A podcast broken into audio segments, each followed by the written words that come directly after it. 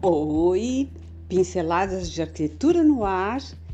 Vocês já repararam a quantidade de grafites que cobre nossos espaços públicos, nossos espaços que frequentamos e até mesmo uh, existe um movimento de levar essa arte para dentro dos nossos lares? Meu nome é Mara Gazola, sou arquiteta e urbanista e nós vamos conversar hoje sobre a evolução dessa arte que é mais do que a expressão de um artista. Pode ser uma manifestação cultural, religiosa, de rompimento com as estruturas vigentes em determinada época e muitas vezes usado como uma plataforma política. Quer saber mais? Vem comigo e nós vamos desvendar esse universo. Então, já vimos em filme, já estudamos na história. A arte rupestre é uma das primeiras manifestações culturais da nossa história. Então, essas inscrições feitas em cavernas, elas expressavam as crenças, os rituais, as descobertas e também o cotidiano. E eles usavam como material extratos de plantas, carvão, sangue e fragmentos de rocha. Nelas é possível a gente acompanhar as mudanças na busca pelo alimento, as caçadas, a agricultura e também os rituais de adoração dos deuses e, a, e as crenças desses povos. Muitas vezes eles pintavam a flecha atingindo o animal, pois acreditavam no poder das imagens. A pintura mural foi evoluindo com técnicas mais sofisticadas se tornando assim painéis com muito voltados para a arquitetura, onde era super explorado o caráter plano de uma parede para criar efeitos especiais. E aí começou a aparecer os afrescos e o muralismo. O muralismo ele foi ah, apareceu muito nas civilizações grega e romana. A gente não tem muitos exemplares. Alguns foram encontrados nas ruínas de Pompeia e Herculano e essa técnica também foi muito empregada na Índia e na China durante a dinastia Ming. Mais adiante, no século XIII, os trabalhos de Giotto deram assim um extraordinário impulso à pintura mural. Surgiram grandes mestres dessa técnica, principalmente no Renascimento. Os afrescos da Capela Sistina por Michelangelo, a Última Ceia de Leonardo da Vinci são os exemplos mais primorosos dessa técnica. E após o, esse período, com, houve assim uma, uma espécie de diminuição nesse interesse por, por conta da, do crescimento das tapeçarias e dos vitrais que passaram a ser bastante utilizados. Bom, no século XX, a pintura mural ela ressurgiu com muito vigor.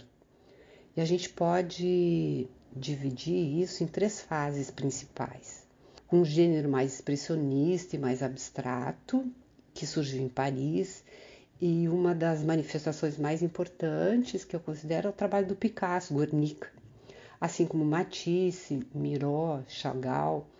Outros também que surgiram foi assim, os Estados do, não durou muito, que foi na década de 30 nos Estados Unidos e no México, que havia uma tradição milenar da pintura mural, que também era praticada pelas culturas pré-colombianas, mas que coincidiu com um movimento revolucionário super importante.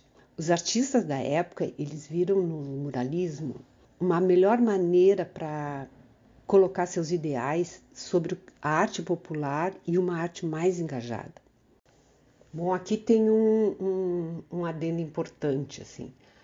Quando começou a ter esse caráter mais político, o Rivera, que tinha sido convidado para pintar os murais do Ministério da Educação, era para ele fazer pinturas de mulheres com trajes típicos de diferentes regiões do México. Em vez disso, ele pintou a realidade dos trabalhadores indígenas, que era uma realidade muito cruel, e incluiu também poemas astecas e símbolos da Revolução Mexicana.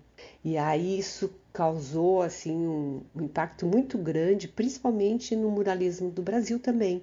As primeiras influências foram notadas nas criações do Cândido Portinari, de Cavalcante, em que eles tratavam esses temas de políticos, sociais do país, mas com uma característica muito própria, não de arte engajada, mas não voltada para a estética mexicana, né? Eles desenvolveram um trabalho muito autoral. Bom, isso é um pouco da história, né, para vocês entenderem como foi esse desenvolvimento. Porque hoje o grafite ele se espalhou pelo mundo e são reconhecidos no mundo inteiro, né? Cada um com a sua escola, com o seu jeito de produzir arte, em grandes murais, em grandes fachadas de prédio, que retratam desde figuras irreais como aliens, animais, pessoas estranhas, outros têm obras repletas de críticas sociais e políticas, Outros são grafiteiros que marcam a história da cultura underground, galerias, inclusive se apresentando em galerias. Outros se especializaram em arte de rua com muita beleza e muita técnica, desenhos tridimensionais. O Jean-Michel Basquiat, que é um dos mais famosos, ele é um emblemático artista americano, ele produziu obras carregadas de temas políticos e sociais. Ele explora tanto a arte de rua como é considerado assim um dos maiores museus do mundo um, artista, um ícone pop. Uh, um dos maiores pintores também da atualidade, o Kurt Werner, que ele mistura dimensões em, 3D e dá um realismo muito grande às suas obras. Uh, outro grafiteiro espanhol que é muito importante, eu não sei dizer direito o nome, é Belin. Ele tem muito senso de humor, ele faz caricaturas muito bem feitas e meio surreais. Outros também, como o alemão Daim, eu não sei dizer o nome também, uh, apresentam uma ilusão de 3D e uma qualidade técnica muito grande.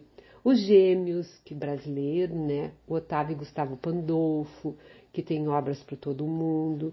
E um dos artistas de rua mais grafiteiro foi o, o que criou o, pôster, o pôster Hope, que representou um ícone da campanha presidencial do Barack Obama em 2008. E assim vai. Gente, o Eduardo Cobra, que é um artista e grafiteiro brasileiro, com cenas urbanas da cidade de São Paulo e também é um murista bastante emblemático na arte de construir painéis coloridos. Para quem quer conhecer um pouco mais, eu vou fazer uma postagem no Instagram e também no meu blog, e vou deixar o link para vocês acessarem no, no final aqui nos comentários, tá bem? Então, essa é a primeira parte. Foi tão. Eu agora uh, nós vamos passar uma segunda eh, episódio. Eu vou falar sobre como isso migrou para as paredes das nossas casas, tá bem? Obrigado por ter ficado comigo até agora. Qualquer dúvida vocês coloquem perguntas, tem o e-mail pinceladas de arquitetura, gmail.com. Vai ser um prazer responder para vocês, tá bem?